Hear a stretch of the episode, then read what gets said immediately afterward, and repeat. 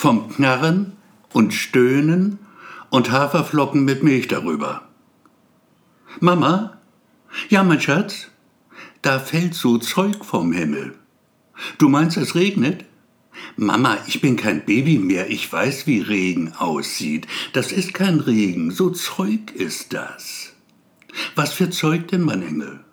So weißer Kram halt, fast so wie Mehl, Mama, wenn du Kuchen backst, Mama.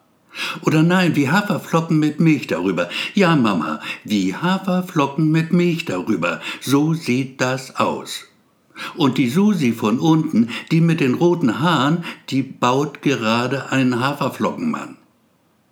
Papa? Ja, Schatzimaus? Euer Bett, das knarrt schon wieder. Und Mama stöhnt. Bist du krank, Mama? Nein, Süße, es geht mir prächtig. Und warum stöhnst du dann?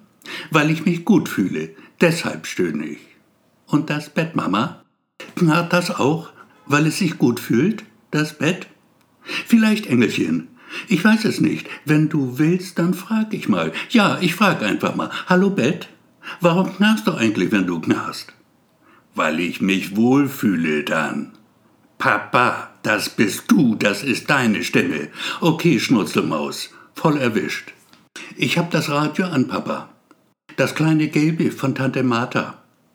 Die reden da nur von dem Zeug, das vom Himmel fällt. Die weißen Haferflocken. Schnee ist das.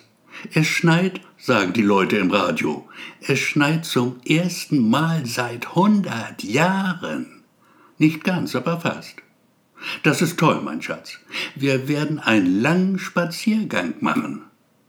Aber höre ich da ein leichtes Stöhnen? Ja, Papa.